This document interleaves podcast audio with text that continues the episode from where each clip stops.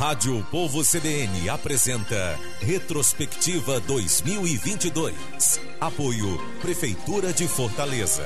Transformando desafios em novas conquistas. Em fevereiro passado, a gasolina chegava a mais de 7 reais, enquanto o gás de cozinha passava a custar algo como 115 reais no Ceará. Na disputa eleitoral, o Ceará recebeu a visita de Sérgio Moro e Jair Bolsonaro, na época, ambos pré-candidatos à presidência da República. No futebol, o Ceará foi eliminado pelo Iguatu no Campeonato Cearense.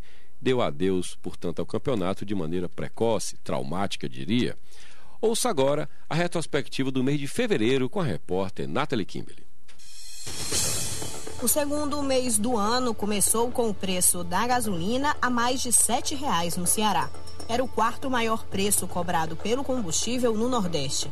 Já o botijão de gás de 13 quilos já atingia os 115 reais. Em meio ao cenário explosivo de inflação, o programa Guia Econômico entrevistou o ex-ministro da Fazenda, Mailson da Nóbrega, na ocasião, ele descartou o risco de o Brasil repetir a hiperinflação dos anos 80. Se você olhar no horizonte de 4 a 5 anos, talvez 10, difícil que o Brasil venha enfrentar um período inflacionário como aquele, a não ser que os próximos governos não sejam capazes de resolver a grave questão fiscal do país.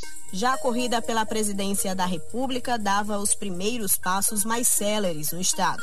O então pré-candidato Luiz Fernando Dávila, do Partido Novo, em entrevista às rádios O Povo CBN e CBN Cariri, já adiantava que o Novo não iria apoiar nem Bolsonaro nem Lula em eventual segundo turno. O que de fato aconteceu. Aliás, com o Novo punido, quem decidiu apoiar Lula foi o seu fundador, João Amoedo o Partido Novo não vai apoiar nem Bolsonaro nem Lula no segundo turno. São duas figuras que cavaram esse buraco em que o Brasil está hoje. Populistas não terão o nosso apoio em nenhuma circunstância. No dia 8 de fevereiro, foi a vez do então pré-candidato à presidência, o ex-ministro Sérgio Moro, a visitar o Ceará.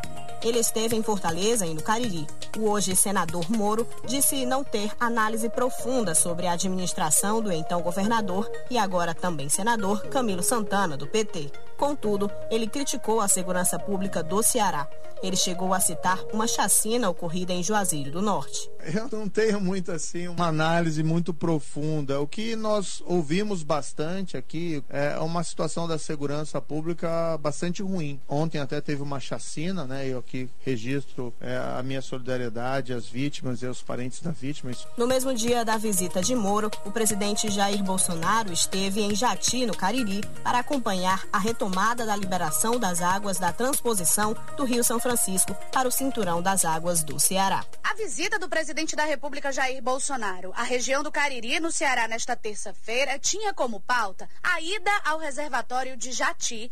Mas o que seria uma agenda oficial se tornou também viagem de campanha. Aquilo desviado da Petrobras ou mal administrado daria para fazer 50 transposições do São Francisco. Na saúde, a Covid-19 começa a apresentar uma tendência de queda nos casos. No dia 12 de fevereiro, a positividade dos testes cai de 60% para 18% em Fortaleza.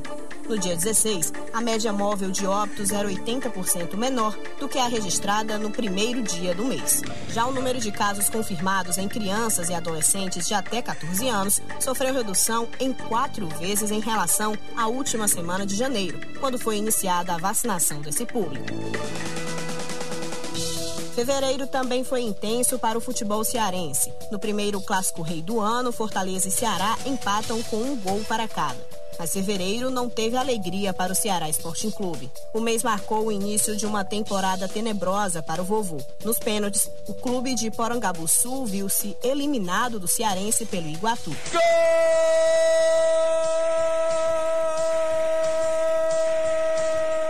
Yeah, do Iguatu! Romário tira o Ceará do campeonato estadual. Com a derrota, foram demitidos Jorge Macedo, executivo de futebol do time, o auxiliar técnico Daniel Azambuja e o preparador físico André Volpe. Quem também mudou peças no time foi o Ferroviário. O técnico Anderson Batatai saiu para a entrada de Paulinho Kobayashi.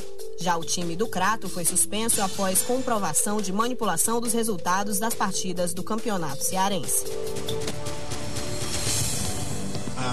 Rússia consumou a invasão. Uhum. Né? A informação do governo da Ucrânia é que o país está sendo atacado por terra, mar e ar. Enfim, o objetivo das tropas russas está longe de ser aquele que o presidente Putin dizia no começo, de proteger as, os grupos separatistas dentro da Ucrânia. O objetivo agora é ocupar e dominar a Ucrânia. Mesmo com os apelos internacionais para evitar uma guerra, o presidente russo Vladimir Putin decide invadir a Ucrânia com um bombardeio em várias cidades nas primeiras horas do dia 24 de fevereiro.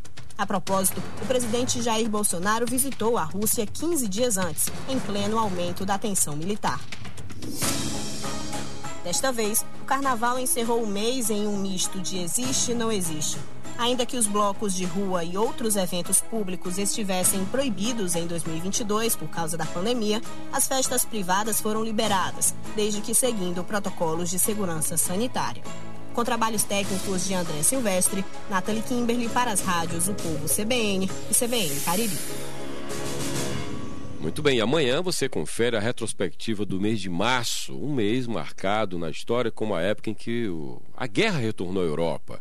A gente ainda lida com esse conflito e vamos lembrar também os fatos relacionados ao alto do preço dos combustíveis, a chamada quadra chuvosa aqui no Ceará, destaques também no campeonato de futebol e, claro, a política, a política como a grande pauta desse ano no Brasil e também no Ceará.